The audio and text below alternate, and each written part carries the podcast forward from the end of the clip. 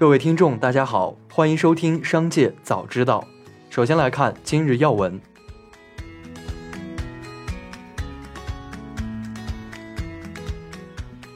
在未来测试车坠楼事件引发舆论后，一张网传截图显示，蔚来企业传播高级总监对此事表态：“这个是第一句感谢大家，喷也好，提意见也好，都是为未来好。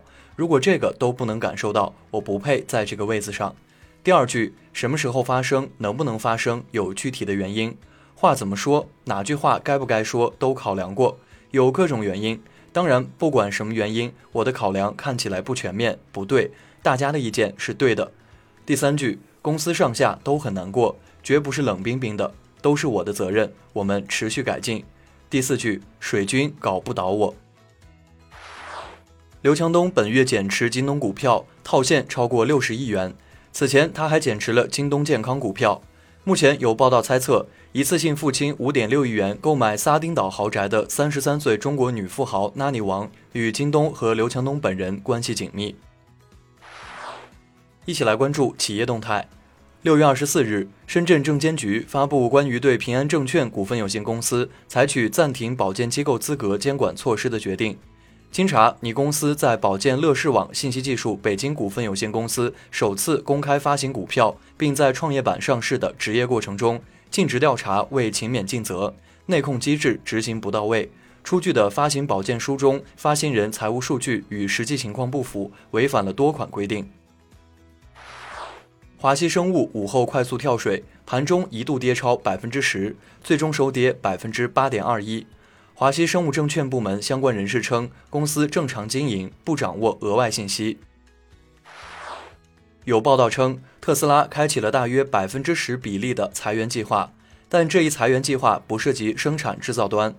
有特斯拉员工爆料，在陌陌同事圈看到有网友称，认识的交付岗位的同事已经被裁。据截图显示，有网友表示赔偿为 N 加三，也有网友称自己同事被直接劝退，没有赔偿。近日，饿了么一分钟免单活动在各处刷屏，大家纷纷加入免单大军。随后，有很多网友吐槽，在免单一分钟时间内提交不了订单，或者地址直接消失。也有网友按照规则满足所有条件下单，并没有获得免单资格，比他后几秒提交的同事却免单成功。对此，饿了么回应称，提交不了订单是因为参加活动的人太多了。如果有人提交订单的时候地址消失的话，可截图保存反馈。而对于免单资格，除了时间因素，还有其他因素影响。六月二十四日，贵州茅台发布二零二一年年度权益分派实施公告，每股派发现金红利二十一点六七五元，共计派发现金红利二百七十二点二八亿元，刷新贵州茅台上市以来的分红记录。茅台股价重回两千元大关，收报两千零九点零一元每股，创近五个月新高。六月二十二日，三菱电机公司又被爆出其生产的大楼控制设备没有进行法律规定的相关测试。该公司向外界承认，该生产设备从发售到上个月为止，时间跨度长达十年之久。据调查，共有三万一千多台控制设备没有按照法律规定进行电磁干扰测试，却照样贴着符合日本电器用品安全法认证标准的标志。相关人员表示，无法透露是否出口到中国市场。六月二十三日，南京雨花客厅购物中心泡泡玛特专卖店，衣着暴露的女性造型手办被摆放在比较醒目的位置。这些限制级手办被允许售卖给低龄儿童。二十四日，店员称已撤除，没有推荐给儿童。公司以后会注意。最后，我们来关注产业发展动态。财政部发布关于切实落实燃煤发电企业增值税留抵退税政策，做好电力保供工作的通知。对购买使用进口煤炭的燃煤发电企业，符合规定的，在纳税人自愿申请的基础上，进一步加快留抵退税办理进度，规范、高效、便捷为其办理留抵退税。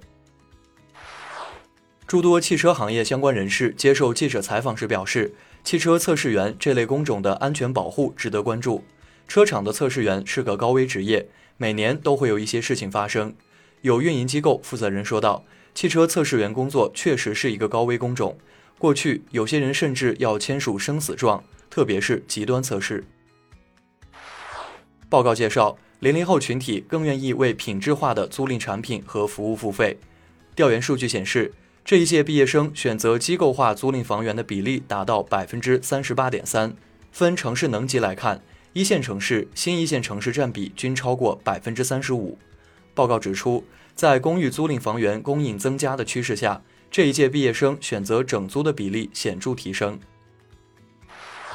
此前有消息称，日薪一千元都招不到核酸采样人员，但现在采样员已经供过于求，还需要排队上岗，收入也有所下滑。综合各大招聘平台上几大主要城市情况来看，核酸采样员薪水的结算方式有月结和周结，一般是一天四百元至五百元，月薪从六千元到一万多元不等。以上就是本次节目的全部内容，感谢您的收听，我们明天再会。